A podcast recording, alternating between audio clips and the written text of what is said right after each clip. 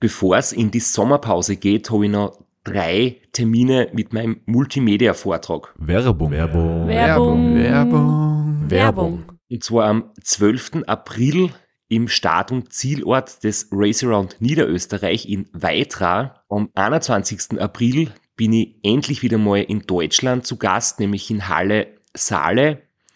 Und nach fünf Jahren Pause bin ich am 25.05. wieder in Kärnten. Und zwar in der Artbox in St. Gertraud bei Franschach. Es gibt ein paar Highlights vom Race Across America, Einblicke in meinen 24-Stunden-Rekord und natürlich ganz viel Anekdoten, teilweise auch sehr lustige, aus meinen beiden Teilnahmen beim Transcontinental Race. Wir haben sicher auch Zeit zum Plaudern, zum ein bisschen Fachsimpeln und gemeinsam einen schönen Abend zu genießen. Ihr findet alle Infos, alle Termine auf meiner Website auf www.christophstrasser.at. Dort gibt's auch die Links und die Möglichkeit, Tickets zu kaufen. Bis bald. Werbung. Werbung. Werbung. Werbung. Werbung Ende. Herzlich willkommen bei Sitzfleisch. dem Podcast für einsame Stunden im Lockdown mit Christoph Strasser. und Florian Kraschitzer.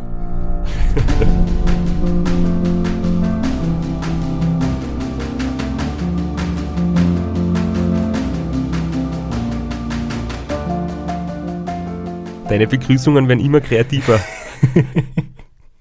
Ja, ich kann ja nicht davon ausgehen, dass den Soundcheck vom letzten Mal, dass der das tatsächlich in die Episode geschafft hat. Aber ich muss sagen, ähm, die letzte Episode, die du mit dem erotischen Podcast angekündigt hast, ich habe dann auch wirklich Zuschriften gekriegt, ähm, E-Mails, dass diverse Frauenherzen sehr auf deine Stimme abfahren. Also du hast da gar nicht zu viel versprochen. Naja, dann machen wir gleich weiter damit. mit erotischen Stimmen und harten Fakten zum Race Around Austria. Zum Race Around Austria, kurzer Rückblick. Wir sind jetzt im allerletzten Teil des Race Around Austria. Wir haben schon circa 2000 Kilometer absolviert und befinden uns jetzt mitten in der letzten Nacht, wo es noch darum geht, den Fützensattel, den Dirndner Sattel zu schaffen, zu überstehen und dann von Bischofshofen über Hallein ins Ziel zu fahren. Und wo es auch für die Crew darum geht, wach zu bleiben und nicht im Sekundenschlaf da hinten im Auto irgendein Plätzchen zu machen. Und wir haben das ja ganz gut hingekriegt. Also die absolut schwierigste Phase vielleicht im ganzen Rennen, nämlich die erste Hälfte der Nacht bei Starkregen, bei Köthen, durch äh, das ebene Gebiet von Wörgl bis Lofer und Saalfelden haben wir irgendwie geschafft. Da hast du absolut wahrscheinlich gleich gekämpft wie ich. Komplett am Limit. Und wie wir dann wirklich Saalfelden erreicht haben, und es geht in den letzten, ja, man kann sagen, Doppelanstieg, in den zusammenhängenden Doppelanstieg aus Filzensattel und Dirndner Sattel, da ist nicht nur durch meine Viers und meinen Kopf, sondern auch durch die Crew wieder ruck gegangen und die letzte Energie ist mobilisiert worden. Ja, das ist ein schwerer Berg, trotz allem. Und er ist besonders schwer, weil er einfach nach 2000 Kilometer kommt und das ist immer ein Kampf. Aber irgendwie auch so ein, so ein Gefühl von, jetzt hat man es geschafft. Das, was du am wenigsten gern hörst, ist, jetzt sind wir gleich da.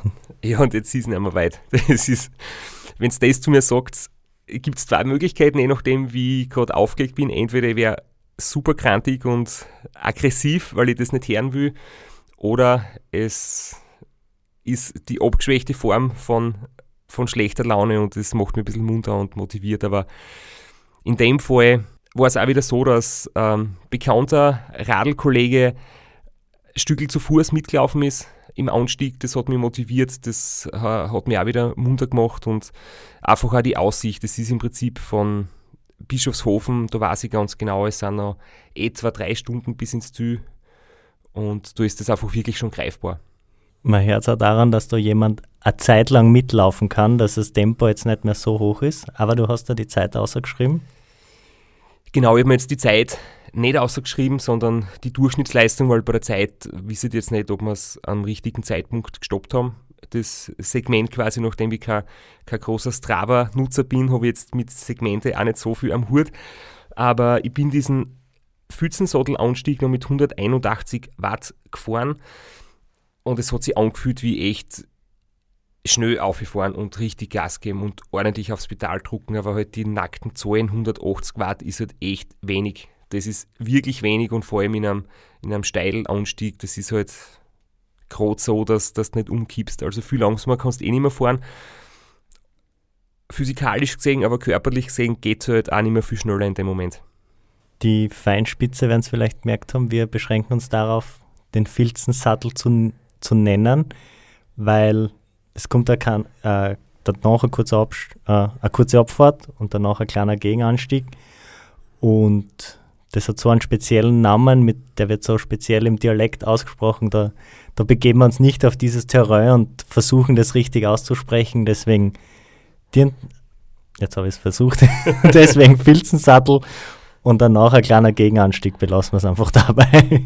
Ja, oder sagen wir, er heißt Derntner Sattel, so wie wir sagen, und ich glaube, geschrieben heißt es Dientner Sattel.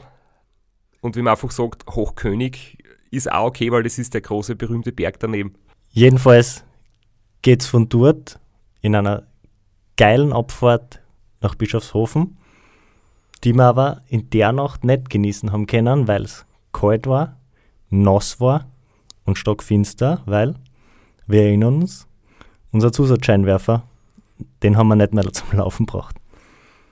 Aber zum Glück hat die Handbremsen jetzt gehalten. Das hat keine weiteren Probleme gemacht. Äh, in die letzten 24 Stunden sind wir mit, oder seid ihr mit leicht angeschlagenen Handbremsen, habt das Auto immer wieder in Schwung gehalten.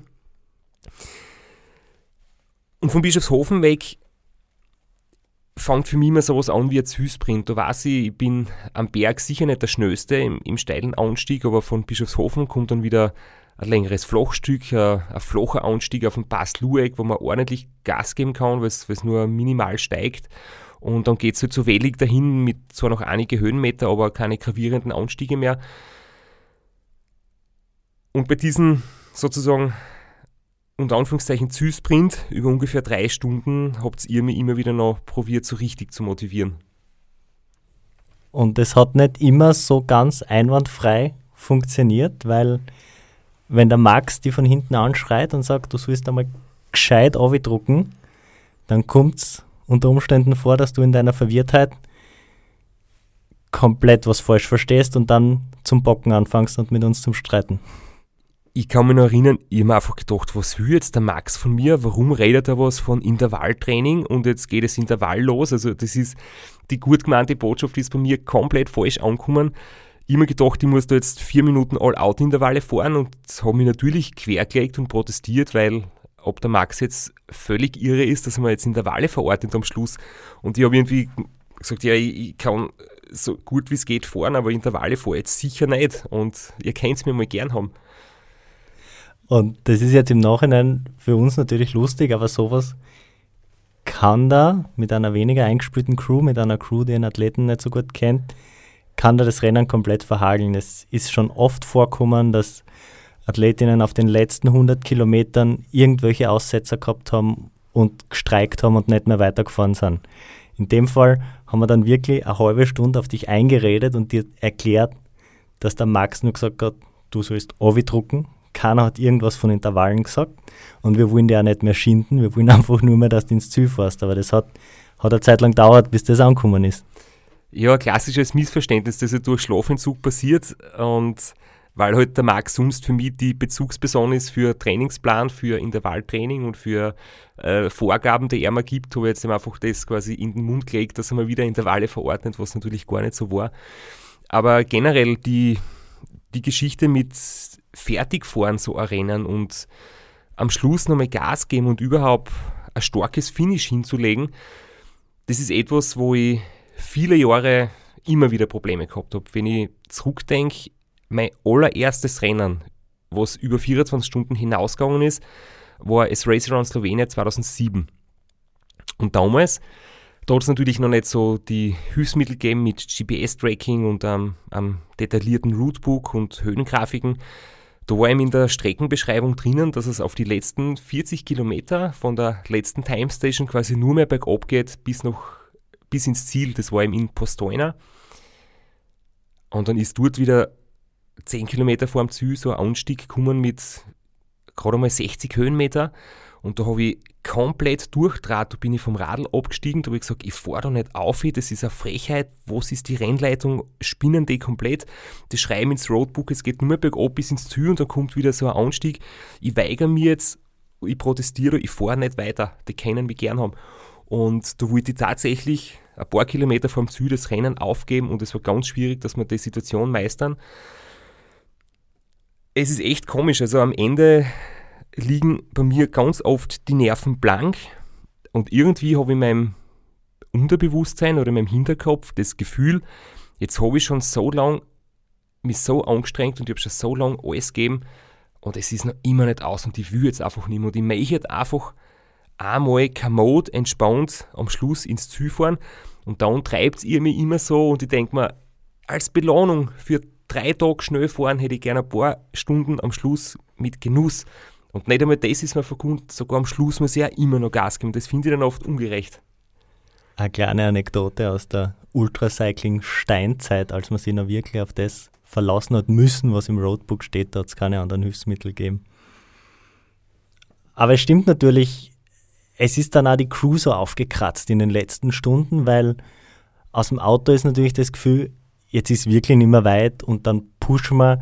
Im Auto ist man so ganz hiebelig und ganz nervös. Ich erinnere mich ans, an die Race Around Challenge, wo plötzlich das Roadbook aus dem Fenster geflogen ist, weil ich so aufgebracht war und so nervös und so außer mir. Und aus Fahrersicht ist es offensichtlich komplett anders. Ja, es, wie gesagt, das ist was, was in den letzten Jahren verbessert habe. Ich habe jetzt echt teilweise schon sehr, sehr gute Finishes hingelegt, zum Beispiel beim Ram 2013, wo wir es äh, dann unter acht Tagen geschafft haben, mit wirklich die letzten Stunden komplett schnell und gut gefahren. Aber beim Ram 2011 war es so, dass ich am Ende, wie wir schon Richtung Annapolis waren, auf die letzten paar Kilometer einfach protestiert habe und dann habe ich mit dem Official diskutiert, der uns durch die Stadt begleitet hat warum ist da so viel Verkehr, warum müssen wir durch die Innenstadt, warum haben wir so viele rote Ampeln und ich fahre da sicher nicht weiter. Ich steige jetzt ins Auto ein und fahre nicht weiter. Und da hat der Official plus die Crew mich müssen echt besänftigen, ähm, dass ich quasi obergehe von meinem Protest und, und dann mich beruhige und weiterfahre. Aber das waren jetzt alles sehr, sehr alte Geschichten. Mittlerweile kann ich echt sagen, dass ich am Schluss das irgendwie gelernt habe, mich nicht nerven zu lassen und ich weiß eh, dass ich am Schluss auch noch Gas geben muss und wenn du ein Rennen schnell ins Ziel fahren willst, tut es nicht nur am Anfang weh, mit einem schnellen Start die ersten ein, zwei Tage, sondern es tut dir die letzten paar Stunden noch weh und die, die Belohnung heißt nicht gemütlich ins Ziel fahren, sondern die Belohnung heißt, wenn man im Ziel ist, dann wird es erst gemütlich. Schnell im Ziel sein, dann kommt die Belohnung. Aber immerhin bist du alle deine Rennen fertig gefahren. Es gibt ja genug Beispiele, legendärerweise vom Juri Robic, der auf der letzten Time Station beim Ra hingeschmissen hat und gesagt, er macht es nicht fertig und dann tatsächlich aufgehört hat. Ja, das war wirklich Race Across America 2009, wo, das haben wir in unserer ersten Staffel schon mal kurz erzählt, es ein Penalty gegeben hat, der vor dem Start. das kennen wir sogar, das kommt mir bekannt vor. Da hat ein Penalty vor dem Start, wo der Jure in Strandnähe gepinkelt hat, irgendwo in einer Gebüsch, aber in der Öffentlichkeit und da hat er für das eine Viertelstunde Penalty gekriegt. Das hat ihm dann ganz am Ende quasi das Rennen gekostet, weil er war tatsächlich mit dem Danny Wiss gleich auf, Kopf an Kopf und dann hat die Viertelstunde Penalty das Rennen entschieden. Und weil der Jure der Meinung war, dass der und auch weitere Penalties, die er gehabt hat, nicht gerechtfertigt waren, hat er dann am Ende statt einen traumhaften zweiten Platz ins Ziel zu fahren, einfach protestiert und ist ausgestiegen. Und du merkst erst, wie gutmütig ich bin, weil ich lasse mich von euch immer umstimmen und milde stimmen und dann brav fertig und setze nicht meinen Dickschädel durch und steigt nicht tatsächlich aus. Das war ein bisschen unser Glück, weil sonst würde man da jetzt nicht so amikal miteinander reden, dass unser Penalty uns nicht den Sieg gekostet hat, sondern die Zeit gerade noch gereicht hat. Und was auch gerade noch nicht den Sieg gekostet hat, aber was noch ein kleines Problem war auf die letzten Kilometer, da haben wir noch einen Defekt gehabt beim Radl. Ja, und zwar in einer Passage, ich vergiss immer, wie es heißt. Ich vergiss auch jedes Jahr, dass die Passage gibt, weil für mich ist Bischofshofen und dann fahren wir gemütlich den Seen entlang und dann sind wir im Ziel. Aber da gibt es diese Schlucht, Klamm, ich weiß nicht, wie ich es nennen soll.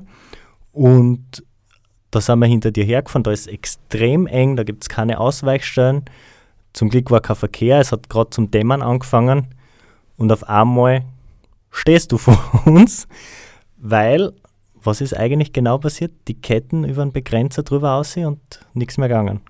Es hat sie die Ketten, ich weiß jetzt nicht mehr, ob es ganz unten war, unterm Öferritzel oder oben über dem Eher 28er nicht Ritzel. unten, weil die Kette ist nicht mehr so weit rechts bei dem Rennstand. Zweifelst du jetzt, dass ich bergauf mit dem Öferritzel gefahren bin? Ja, Okay, dann war es wahrscheinlich, ist die Kette noch innen gekupft, hat sie zwischen die Speichen irgendwie verfangen und, und es war nicht mehr zum Lösen. Und wir haben sowieso gesagt, dass wir die Chance jetzt irgendwie gleich nutzen. Und dann haben wir vom Roubaix aufs Tarmac gewechselt. es war ja als Verfechter der Felgenbremse, du wolltest ja mit dem Tarmac ins Ziel fahren, weil es auf die Zielfotos besser ausschaut. und dann haben wir das dann gleich dort gemacht und haben nicht nur kurz vorm Ziel einen schnellen Wechsel machen müssen. Ja, jetzt plauderst wieder interner aus. Aber ja, es ist natürlich schon schön, wenn das Zielfoto gut ausschaut und bis zum Zielfoto war es allerdings noch ein bisschen ein Weg, aber es ist dann am Ende wieder richtig cool geworden. Also wenn dann am Mondsee für die letzten äh, circa 20 Kilometer, da kommt dann bald einmal ein Official und das Kamerateam, weil es ja einen Livestream gibt im Internet und im Zielraum und dann fährt neben dir das Moped mit der Kamera und hinten im Auto geht's rund und es wird gehupt und gefeiert und, und außen Fenster geschrien und da kommt dann eine richtig coole Stimmung auf. Ja, genau wegen den internen. Deswegen hören die Leute den Podcast. Und ich habe auch sehr viel Feedback gekriegt für die Folge, wo wir erzählt haben, was im Rams Head Roadhouse alles passiert, wie das Rad geputzt wird, wie das schöne Trikot anzogen wird. Das wollen die Leute hören und deswegen bringe ich das da unter. Na, passt eh, passt eh, passt gut. Wir haben auch schon Rennen gehabt, wo wir noch auf den Zeitfahrer umgestiegen sind und auf die Scheiben, weil das das Gerät deiner Wahl war fürs Zielfoto. Also je nachdem, je nach Stimmung, aber in dem Fall hat super passt, haben wir es gleich mitgemacht. Für die letzten 20 Kilometer habe ich 40 Minuten braucht. Also das war nochmal ein 30er Schnitt, wo es ein bisschen bergauf gegangen ist auch. Also ich behaupte mal, wenn du noch 2135 Kilometer für die letzten 20 Kilometer nochmal über 30 Schnitt fährst, dann darf man schon ein schnelles Radl nehmen. Und da ist das dann schon authentisch, dass man mit einem schnell ausschauenden Radl ins Ziel fährt. Ja, und weil wir es schon ansprechen, die Zeiten, den Kilometerstand, wir haben die letzte Episode beendet mit dem Duell gegen die Nicole Reist. Wir haben am Filzensattel 39 Minuten Rückstand gehabt. Wie hat sich der entwickelt? Wie ist, dann da, wie ist das Duell weitergegangen? Das Duell ist ja ein bisschen von euch, ich sage jetzt mal, erfunden worden, weil eigentlich ist ja das total was anderes. Die Nicole ist einen Tag früher gestartet, fährt in der Damenwertung, aber es wäre halt angedacht gewesen, dass mich das zusätzlich motiviert. Hat's gar nicht so richtig, weil ich einfach sagen muss, die Nicole fährt so großartig, das habe ich gewusst und im Endeffekt habe ich gedacht, ob sie jetzt vor mir, nach mir im Ziel ist, ist mir gar nicht so wichtig, aber ich habe das natürlich schon so im Hinterkopf gehabt, dass die Nicole noch immer vor mir ist und aus irgendeinem Grund haben wir diese 39 Minuten vom Pfützensattel nicht aufgeholt und vorweggenommen im Ziel war die Nicole Reis tatsächlich 45 Minuten vor mir. Das heißt, sie hat mir und uns nochmal 6 Minuten abgenommen auf die letzten 100 Kilometer. Und das ist echt beachtlich. Also haben wir nicht dich damit motiviert, sondern anscheinend nur die Nicole mit dem vermeintlichen Duell. Und man muss dazu sagen, die sechs Minuten schneller als du, die sind ja insofern auch beeindruckend, weil die Nicole zu dem Zeitpunkt einfach 24 Stunden länger im Sattel gesessen ist und ein deutlich längeres Rennen gehabt hat. Absolut. Und was die- der Nicole eher richtige Stärke ist, ich meine, sie ist sehr leicht und sie ist wirklich eine grandios gute Bergfolgerin. Aber am Ende haben wir jetzt nicht mehr die ganz großen Berge gehabt und trotzdem nimmt sie mir als Flochspezialisten sechs Minuten ab. Hättest doch wahrscheinlich aufs Schiff umsteigen sollen. Dann, wär's, dann hätten wir die sechs Minuten noch geholt. Ja, dann kann ich jetzt wieder sagen, ihr als Crew wart, dafür verantwortlich, dass ich am falschen Radl gesessen bin. Hätten wir besser, ja. Aber der Zielsprint generell, also die letzten drei Stunden waren gut, muss ich sagen, aber ich habe es auch schon besser geschafft. Also gerade zum Beispiel 2015, da kannst du dich sicher auch noch erinnern, da ist es ja am Schluss wirklich so minutenweise darum gegangen, schaffen wir den neuen Streckenrekord oder nicht. Und da habe ich einfach noch mehr inneres Feier und noch mehr Motivation entfachen können. Heuer war es jetzt schon so, dass wir gewusst haben, es wird einen Streckenrekord geben. Wir bleiben unter der Schallmauer von dreieinhalb Tagen und da war jetzt vielleicht das, die Motivation schon gut am Ende, gut fertig zu fahren, aber es ist nicht so richtig ums, unter Anführungszeichen, ums, um alles gegangen, so wie es zum Beispiel 2015 war.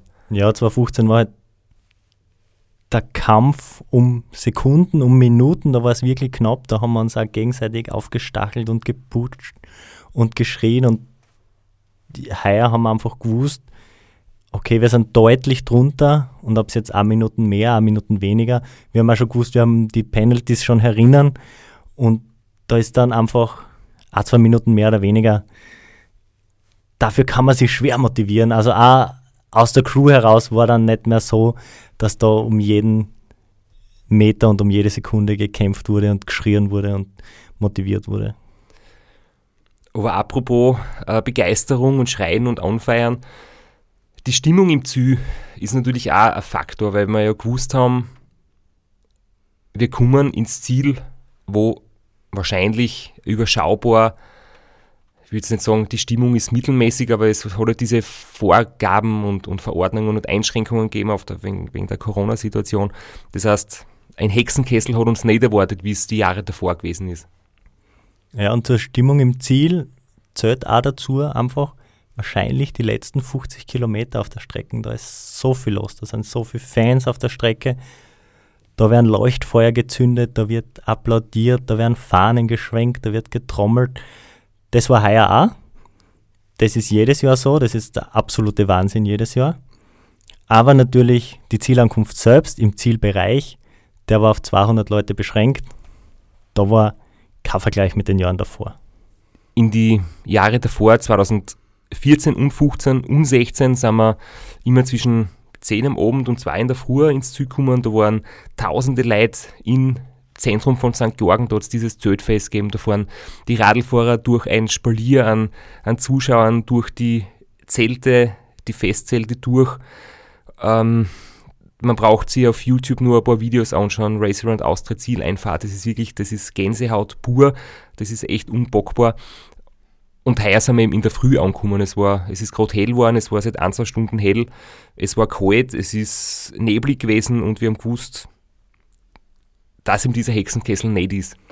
Also selbst ohne Corona hätte es aufgrund der Startzeit, ich meine, es gibt vielleicht die Frühshoppen und die später noch um 10 auch noch im Zeltfest sitzen mit ein paar Biere, aber die große Menge geht irgendwann schlafen.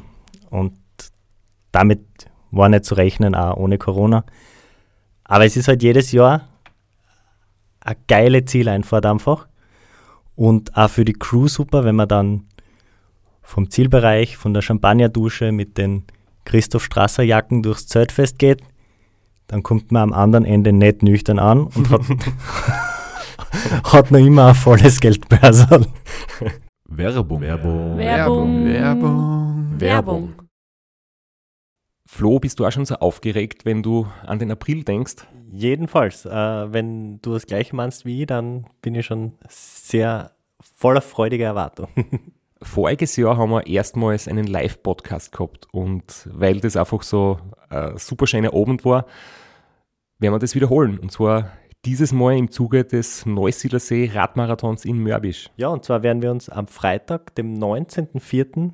im Strandhaus Mörbisch die Ehre geben und mit einem unglaublichen Überraschungsgast äh, einen Live-Podcast aufnehmen. Also allein schon wegen dem Gast bin ich so nervös.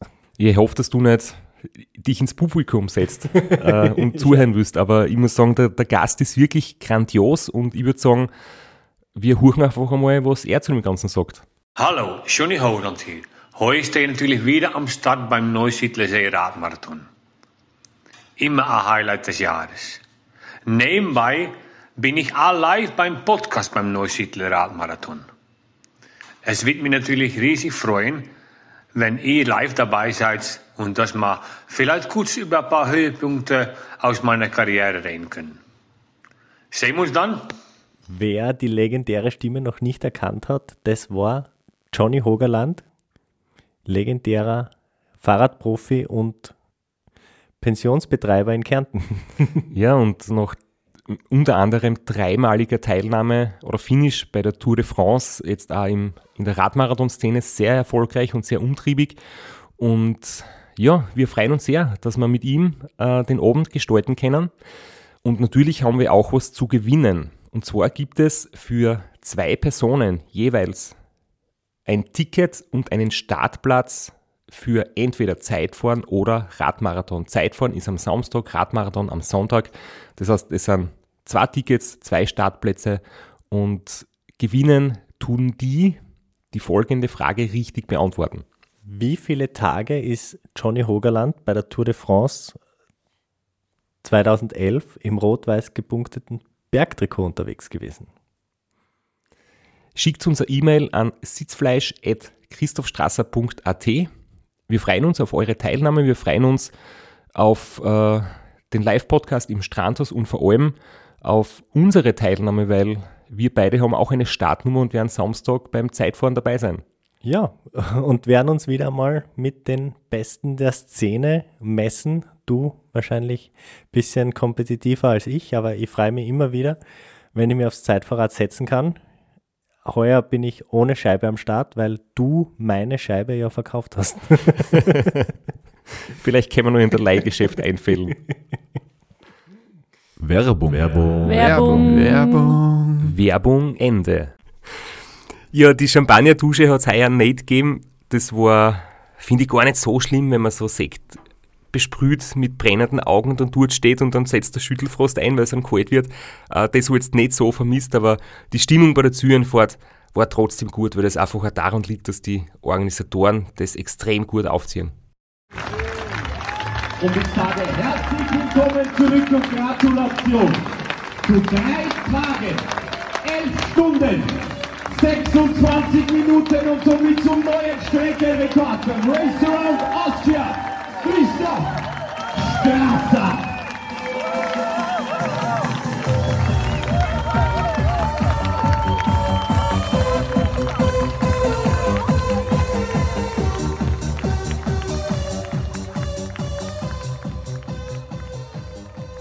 Da reden wir aber immer vom Showziel.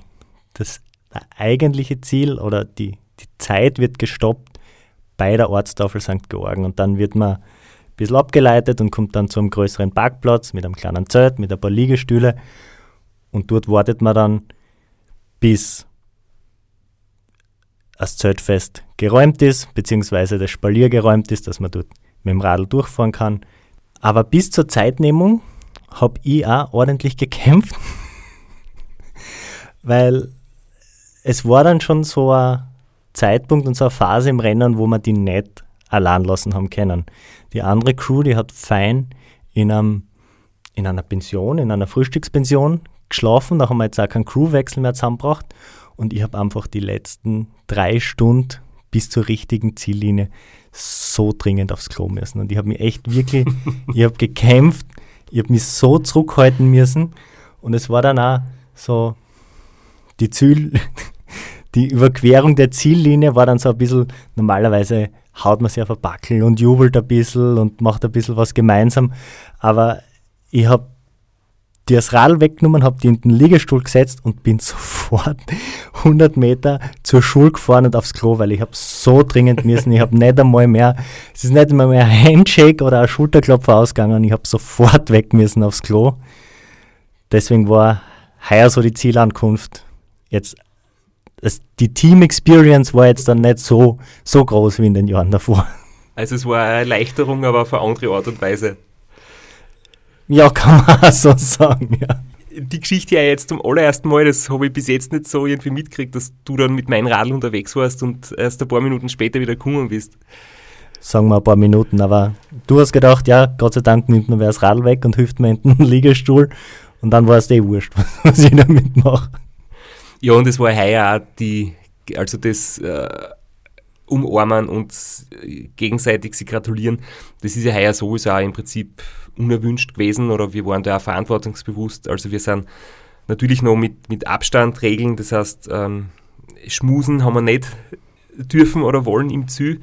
Und jetzt war ich eigentlich eh schon darauf eingestellt, dass wir wenig Körperkontakt haben werden bei den Gratulationen. Jetzt habe ich die gar nicht so vermisst, die ersten zwei, drei Minuten. Und wir waren auch super vorsichtig, das muss ich auch dazu sagen, weil wir haben ja bis zum Schluss, habe ich wieder nicht aufpasst, beim Teammeeting habe ich, was weiß ich, war ich mit meinen Gedanken woanders und wir haben bis zum Schluss nicht hundertprozentig gewusst, wie jetzt diese Zieleinlauf ablaufen wird und sind dort einmal gesessen mit Masken und äh, wollten ja keinen dritten Penalty kassieren. Und erst, wie der Rennleiter zu mir gesagt hat, jetzt hat safe, ihr kriegt kein Penalty, die Zeit ist offiziell, dann war so ein bisschen nochmal die Erleichterung. Und dann haben wir uns schon gratuliert und abgeklatscht und auf die Schulter geklopft, aber bis dahin war auch so ein bisschen noch der letzte Rest Spannung da, damit wir das Jahr nicht verkacken, dass ich weiterhin sagen kann, fehlerfrei seit dem Start als Teamchef. Direkt nach der Ziellinie habe ich wirklich so sind mir schon einige Emotionen hochgekommen. Also da habe ich mal für mich selbst so realisiert, was das jetzt gerade bedeutet und wie genial das gelaufen ist. Da habe ich ein paar Freudentränen oder einfach Tränen verdruckt. Bin sehr gerührt gewesen. Man hat es vielleicht nicht gesehen, weil ich noch die Brühen aufgehabt habe. Und dann sind wir ein paar hundert Meter nachher äh, bei dieser Platz angekommen, wo eben die, die Sitze und die Liegestühle vorbereitet sind, wo man normalerweise nur ganz kurz wartet, bis man dann auf die Bühne fährt, in das Showziel, wo der Moderator wartet und die Musik gespielt wird. Aber heuer hat es etwas länger dauert, bis dann quasi von der Ziellinie wir richtig ins Ziel gefahren sind, weil da ein bisschen was dazwischen gekommen ist. Und das gibt ja auch Zeit zu reflektieren, weil ich habe das in den letzten Jahren immer beobachtet. Kein Mensch ist so einsam als derjenige, der so ein Rennen beendet, weil das ist ein Ziel, das man sich selber setzt das man mit anderen erreicht, aber das man dann im Endeffekt dann auch allein geschafft hat. Und dann fällt das ab und dann muss halt jeder mit sich selbst damit ein bisschen umgehen, wie geht es weiter, jetzt habe ich das erreicht, was bedeutet das für mich? Und das ist dann immer so, da lässt man die auch immer ein bisschen allein, weil das ist schon so ein einsamer Moment. Das ist auch wirklich cool, dass das Fingerspitzengefühl da ist, weil so diesen Moment kannst äh, zwei, drei Tage später nicht mehr so richtig erleben. Also du brauchst jetzt wirklich, wenn du ins Ziel kommst, ein paar Minuten für dich und dann ist man eh froh, wenn man quasi die Emotionen irgendwie intensiv spielt und dann nach ein paar Minuten ist man halt lieber, es wird jetzt dann Spaß gemacht und gefeiert und Geschichten erzählt und Anekdoten austauscht und dann herrscht wieder die super Stimmung. Und eine super Anekdote ist dann anschließend passiert. Ja, ich glaube, ich habe ähm, die Konkurrenz einfach äh, wahrscheinlich richtig eingeschätzt, weil der Robert Müller, der jetzt nun als Zweiter ins Ziel kommen wird, der hat er in der zweiten Hälfte vom Rennen wirklich Gas gegeben und habe gewusst, wenn ich da jetzt nicht äh, dagegen halte, wird er mir noch näher kommen. Das war schon eine Zusatzmotivation und ja, wir sind eigentlich schon ein bisschen länger da, als wir jetzt eigentlich da auf der Bühne sind. Wir haben schon ein bisschen warten müssen, bis wir auf die Bühne dürfen. Das war noch, wo wir vielleicht eine Stunde ähm, noch versteckt haben von unserer, von unserer Ankunftszeit. Ja, das haben wir schon angesprochen. Du bist genau richtig zum Gottesdienst gekommen. Bitte, Flo, erzähl uns, was da passiert ist. Ja, wir waren im, im richtigen Ziel, im Zeitnehmungsziel. Und dann haben wir die offizielle Zeit gekriegt und die war. Die offizielle Zeit war 3 Tage, 11 Stunden und 26 Minuten. Inklusive unserer zwei Penalties. Und du hast das vorher angesprochen, normalerweise sitzt man da ein paar Minuten und dann geht es ins Showziel. Nur diesmal haben sie uns gesagt, naja, es ist gerade Gottesdienst und der Zielbereich ist direkt vor der Kirche am Hauptplatz. Wir müssen jetzt warten, bis der Gottesdienst zu Ende ist. Und es hat über eine Stunde gedauert, wo wir dann da am Parkplatz in den Liegestühlen gesessen sind und nur gewartet haben, bis, bis wir dann endlich ins Showziel dürfen. Und es war für dich, glaube ich, nicht so angenehm, weil du bist ziemlich abgekühlt und müde geworden. Es war eben kurz vor 8 Uhr und wir haben wirklich warten müssen, bis der Pfarrer mit seiner Predigt fertig war. Ich bin dann halt es war dann im Prinzip eh witzig. Wir haben es mit, mit Humor genommen und eigentlich uns über die absurde Situation ziemlich abgehauen und wir haben irgendwie einen Spaß gehabt, aber dann ist mir bewusst worden, als es Kassen hat, die Kirchen ist aus, quasi grünes Licht vom Fahrer und wir dürfen jetzt reinfahren auf die Bühne. Da habe ich gemerkt, nach einer Stunde sitzen ist es gar nicht mehr so leicht, für die letzten paar hundert Meter aufzusteigen aufs Radl. Und es gibt ja diese Rampe. Beim Start fährst du eine drei Meter lange Rampe ziemlich steil obi. Bei der Zieleinfahrt musst du die gleiche steile Rampe wieder drei Meter bergauf fahren. Wenn du da mit Schwung daherkommst, gerade im Radlrhythmus bist, ist es auch schon gar nicht so ohne, noch drei oder vier Tage Radfahren. Aber es ist zum Aufpassen, aber es geht. Aber an dem Tag bin ich echt, ich habe so Angst gehabt, dass es mich von dieser Rampe abwirft. Und ich bin halt da gerade irgendwie aufgekommen und oben habe ich sofort ausgeklickt und dann hast du mich gleich quasi gestützt und, und äh, mir geholfen, dass wir dann die letzten paar Meter zu Fuß vier gehen, bis eben der Moderator uns dann richtig empfangen hat. Da habe ich nochmal kurz mal gedacht, jetzt bitte nicht blamieren. Du willst nicht das Radlrennen gewinnen rund um Österreich mit einem eigenen Streckenrekord und dann schmeißt die von der Zielbühne. Das wäre ziemlich peinlich gewesen.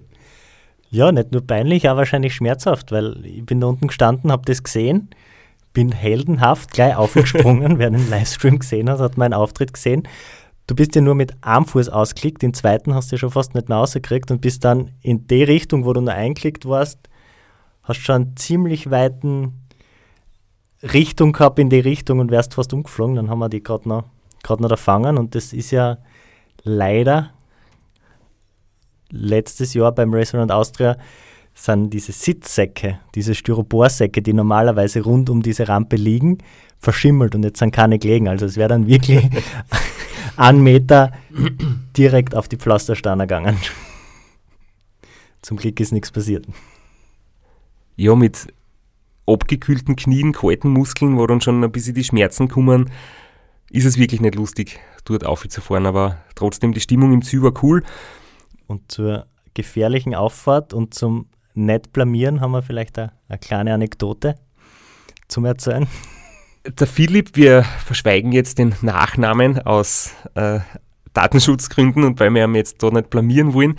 Ähm, Beziehungsweise er uns noch weiter.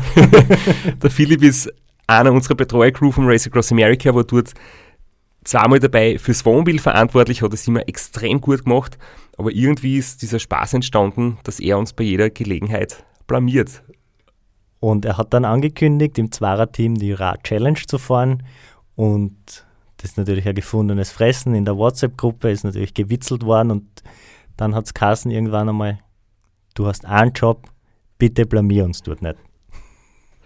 Es ist nicht ganz gelungen. Er hat nämlich dieses Rennen mit seinem Kollegen beendet ist die Racerad Austria Challenge ins Zug gefahren, aber bei der Zieleinfahrt hat es ein kleines Problem gegeben. Sie sind zu zweit auf diese Rampe zugefahren und wollten kurz vor der Rampe sich noch gegenseitig high-pfeifen. Philipp hat daneben gehauen und ist dann neben der Rampe geduscht und hat sich ziemlich wild aufgeschürft. Inzwischen dürften die Wunden verheilt sein. Also, er nimmt uns nicht böse, wenn wir das erzählen, aber er hat es dann doch nicht ganz geschafft, uns nicht zu blamieren. Und anders als dein Zielinterview können wir jetzt auch ein bisschen was Substanzielles zum Rennen sagen und ein paar Fakten, Daten und eine gescheite Analyse machen.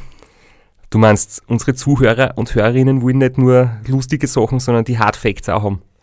Nein, sie wollen überhaupt was hören, weil so ein Sportler-Zielinterview ist ja immer mäßig aussagekräftig.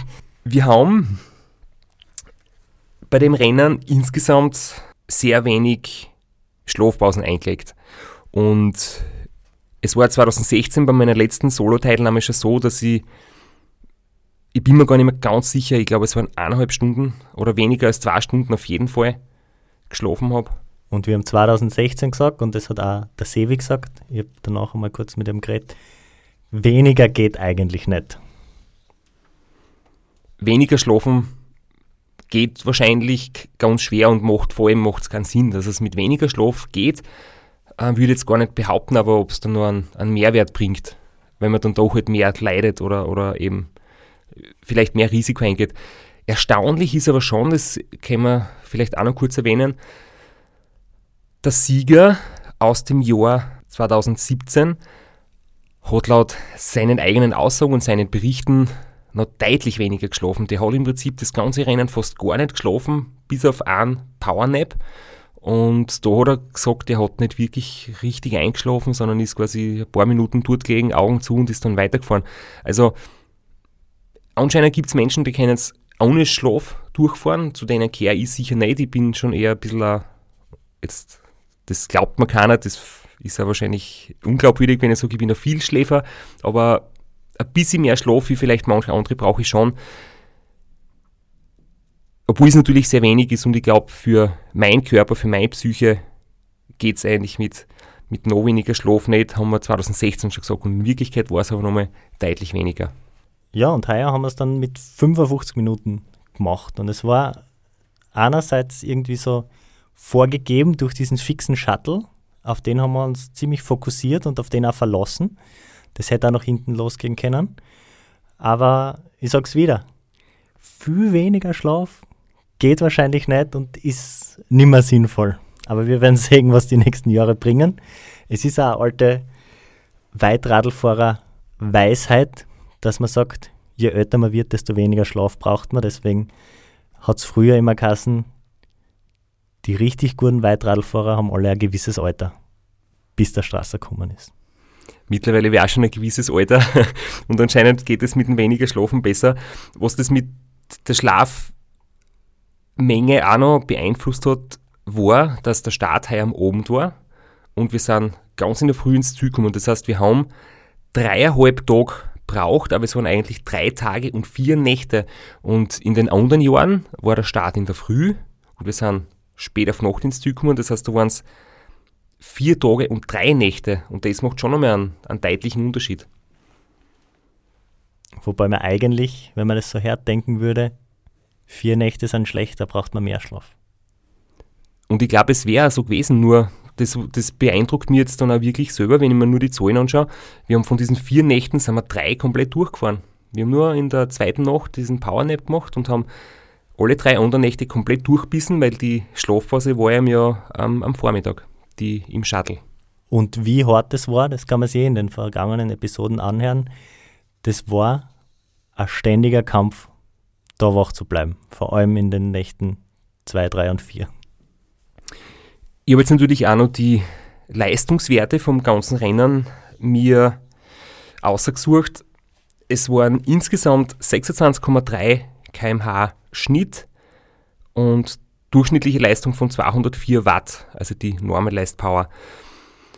Der Puls war auf 117 durchschnittlich und der Training Stress Score war 2044.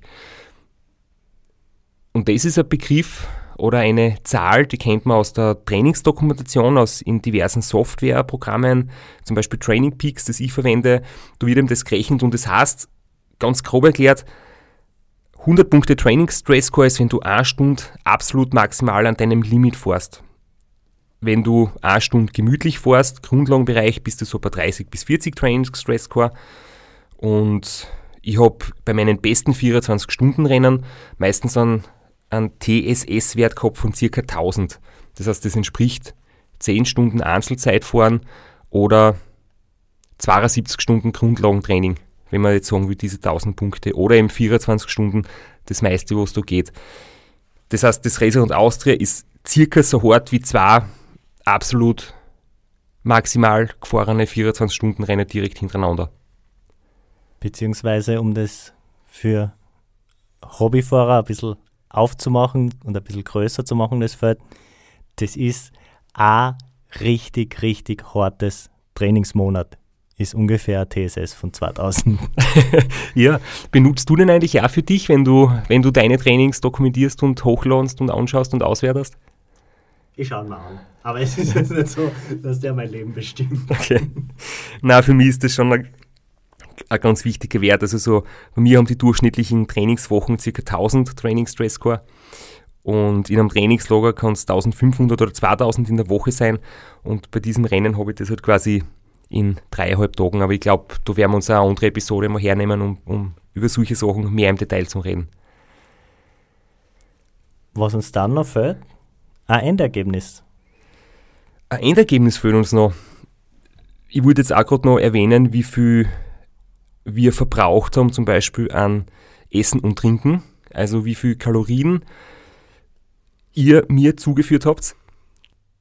Du hast, beziehungsweise wir haben dir 33.000 Kalorien zugeführt. Das sind ein bisschen über 11.000 pro Tag.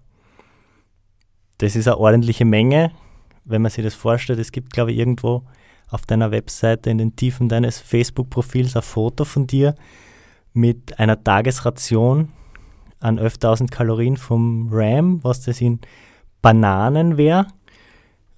Und das ist ein ordentlicher Haufen. Und das, wenn man das sieht, dann versteht man auch, warum man bei so einem Rennen auf Flüssignahrung zurückgreift. Weil es einfach simpel ist, weil es im Endeffekt für, weil es für 81 Stunden Radlfahren 81 Flaschen in Schuhe sind. Das heißt, es ist sehr einfach, das Konzept umzusetzen. Dazu das Kohlenhydrat, Elektrolytgetränk, wo auch nochmal ordentlich ähm, Kalorien drinnen sind. Und es ist einfach mit fester Nahrung. Wir haben ja vorher einmal geredet, dass ich im ganzen Rennen nur einmal am Klo war und das macht auch einen großen Unterschied. Und es wäre mit fester Nahrung, du würdest permanent Klopausen einlegen müssen und ja, für die Verdauung wäre es halt einfach ein Wahnsinn. Aber apropos WC-Pausen, wir haben ja das in einer der vorigen Episoden erwähnt, dass wir beim ersten Powernap die Hosen nicht gewechselt haben. Und dann haben wir noch erzählt von der WC-Pause auf der Billerhöhe oben, von der zweiten Schlafpause. Wie viel von die Hosen haben wir dann im Endeffekt braucht, weil ich habe ja pro Tag im Prinzip auch Hosen geplant und man sollte ja aus Hygienegründen re regelmäßig die Hose wechseln, damit man keinen offenen Hintern kriegt. Wir haben auch bei der zweiten Schlafpause die Hose nicht gewechselt und sind dann im Endeffekt mit einer Hose das ganze Rennen gefahren und haben vier unbenutzte, ungebrauchte, frisch gewaschene Hosen wieder zurück ins Ziel genommen. Wir haben viel zu viel mitgehabt, wir hätten noch deutlich einsparen können, aber es war so lustig, weil in der, in der ersten Schlafphase, du denkst so, 20 Minuten eigentlich, du zieht man sich nicht einmal aus, da habe ich, wenn überhaupt, gerade den Höhen abgenommen und mich hingelegt, die Schuhe anlassen, aufgestanden, Höhen auf und weiter. Und bei der Klopause haben uns, ja, es war kalt, ich habe eh gar nicht so geschwitzt, geregnet hat es auch und, und neue Hosen bringt nichts, weil ich eh sofort wieder nass. Und irgendwie, ohne jetzt das bewusst zu machen, gell, sind wir im Ziel draufgekommen, hoppala, irgendwie, die Hosen ist immer nur die gleiche. Ja, ein Helm nimmst du ab zum Schlafen, weil sonst 20 Minuten mit Helm schlafen, dann hast du fixer Schirmersnack, dann wäre das Rennen beendet. Aber das Witzige ist ja eigentlich, okay, auch Klopause, kann man schon nochmal weiterfahren mit der gleichen Hosen, aber es hat ja so viel geregnet. Aber bevor es unangenehm worden ist, ist die Hosen immer wieder auftrocknet und es war nie mehr notwendig, die Hosen zu wechseln. Ist so jetzt keine perfekte Überleitung, aber wir könnten von der Hosen jetzt zum Ergebnis kommen. Also den ersten Platz haben wir jetzt eh quasi ausführlich besprochen. Zweiter geworden ist Robert Müller mit einer wirklich super guten Leistung, das von vielen vielleicht im Vorfeld nicht erwartet worden ist. Das war definitiv objektiv gesehen eine Überraschung, aber wir haben wir doch auf der Rechnung gehabt. Also ich glaube jetzt einmal, wir haben ein bisschen ein Gespür, wir haben ein bisschen Insiderwissen, auch wenn ja der Robert zum ersten Mal sowas gefahren ist, hat man im Vorfeld einfach irgendwie gewusst, er ist nicht einer, der nur ein Poser ist, sondern der nur groß daherredet, nämlich ganz im Gegenteil. Er hat durch seine anderen Rennen schon andeutet, dass er definitiv gut sein wird und das war er. Ja, das sagen auch die Ultracycling-Beobachter, das hört man von der Race Across America und vom Race Around Austria immer, wenn der Strasser einen auf der Liste hat, dann kriegt er einen guten Startplatz, weil dann kann man sich darauf verlassen, dass das ein guter Mann ist. In Robert seine Zeit für einen Rookie, für einen Debütanten, wäre exklusive aller Zeiten von Christoph Strasser ein Streckenrekord. Das heißt, er ist der zweitschnellste Mensch, der die Strecke bewältigt hat bisher. Drei Tage, 16 Stunden, 22 Minuten hat der Robert Müller braucht, also ziemlich genau fünf Stunden hinter mir. Und Ralf Diskeviskur hat sie im Vergleich zu seinem ersten Solo Ra von 2017 um viele Stunden verbessert und war ganz deutlich unter vier Tagen. Er ist nämlich gefahren drei Tage, 21 Stunden. Und das hat mich fast ein bisschen leid down für einen, für einen Ralf, weil ich habe mich selber dabei ertappt, dass ich mir denke, der Ralf ist zehn Stunden hinter mir. Ich hätte mir erwartet, dass es ganz ein hartes Rennen wird mit ihm. Und zehn Stunden ist schon wirklich ein Riesenunterschied. Aber wir müssen einfach sagen, es ist bei uns so sens sensationell gut gelaufen. Mit dem Streckenrekord unter dreieinhalb Tage ähm, schaut es so jetzt ein, ein bisschen noch ein Riesenrückstand aus, aber er ist trotzdem deutlich unter vier Tagen gefahren. Drei Tage 21 ist er eine der schnellsten Zeiten überhaupt. Und ja, für den Ralf war es halt blöd, dass wir so extrem schnell waren. Jetzt glaubt man, er ist halt weit hinten, aber er hat eine super Zeit gemacht. Und der Robert Müller hätte wahrscheinlich noch ein, zwei Minuten schneller sein können, wenn er seine Crew bei der letzten Schlafpause dabei gehabt hätte. Ja, das ist eine Geschichte, ich finde es so großartig. Wir haben ja dann, du bist ja leider gleich, nachdem wir im Zü und uns, ähm, es sind noch die Autos ausgerammt worden und ich mittlerweile mal ein paar Stunden hingelegt und dann am Nachmittag bist du quasi aufgebrochen in deinen Urlaub und hast die, den Partybetrieb oder die, die Feierlichkeiten am Abend dann nicht mehr miterlebt. Nach der Siegerehrung sind wir mit Robert Müller und seinen Betreuern im Fahrerbereich gestanden, wo es eben noch Getränke gegeben hat und wir haben uns austauscht und Anekdoten austauscht und es war so cool. Die ganze Partie vom Robert sind absolut sympathische, lässige, faire und, und lustige Leute. Wir haben so einen Spaß gehabt miteinander, haben gut gefeiert und da sind nicht ein paar Anekdoten gekommen. Also der Robert hat tatsächlich Geschichten erzählt, wie schlecht es ihm gegangen ist am ersten Tag. Er hat Durchfall gehabt, er hat immer wieder aufs Klo gehen müssen. Er hat sich komplett falsch ernährt. Er hat eigentlich so richtig Rookie-Fehler gemacht zu Beginn.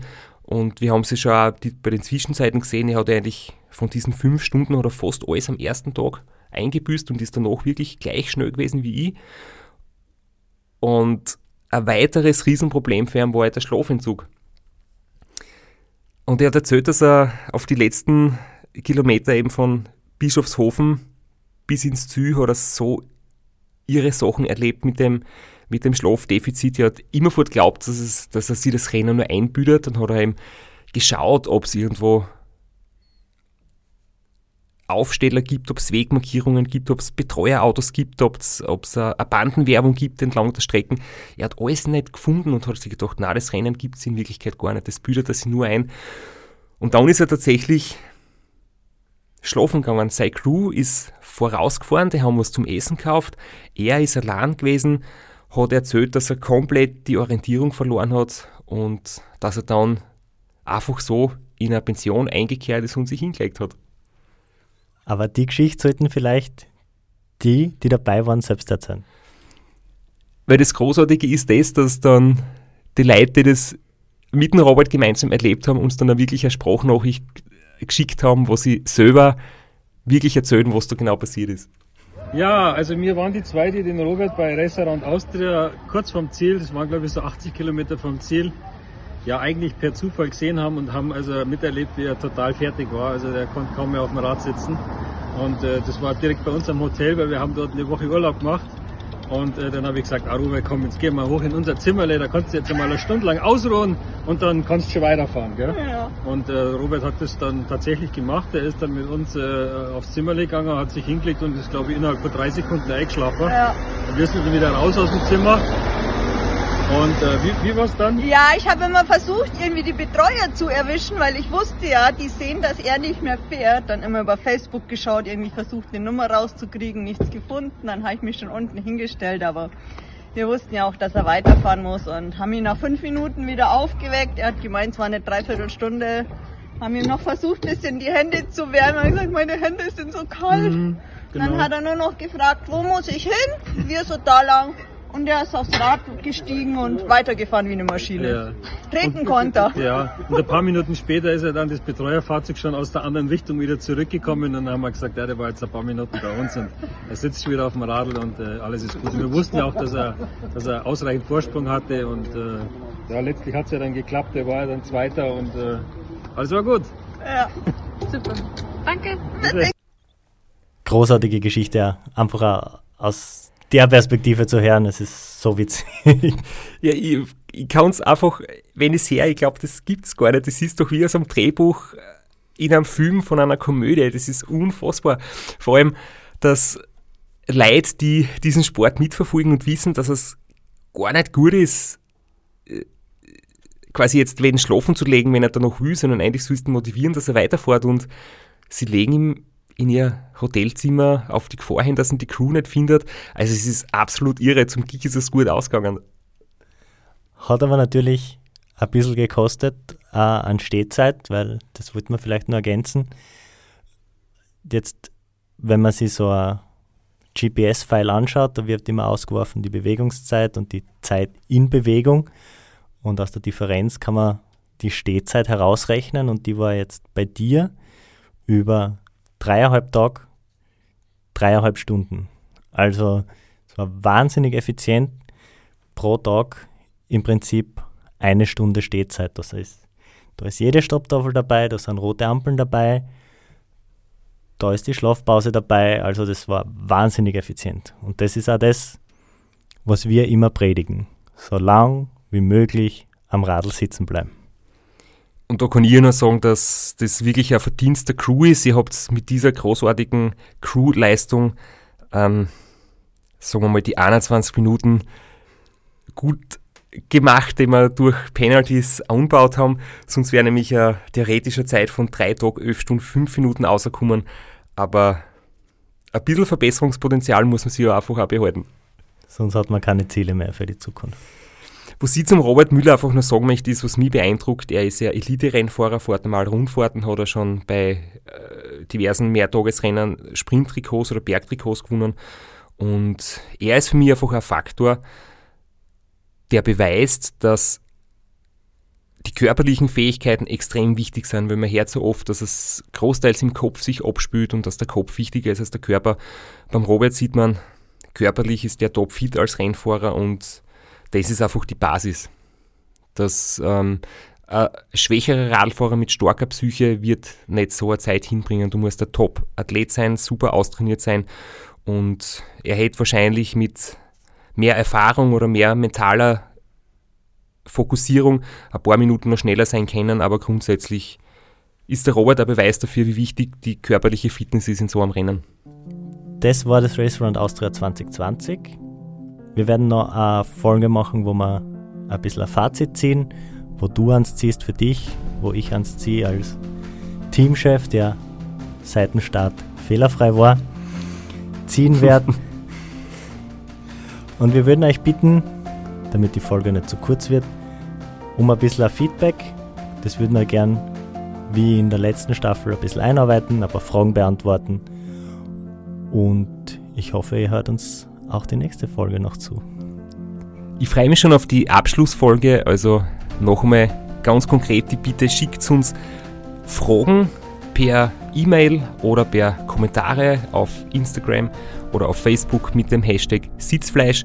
Und wir freuen uns darauf, dass wir einfach noch Fragen zum Racing und Austria, Fragen generell zum Ultra-Radlfahren beantworten können. Und wir hören uns wieder in einer Woche.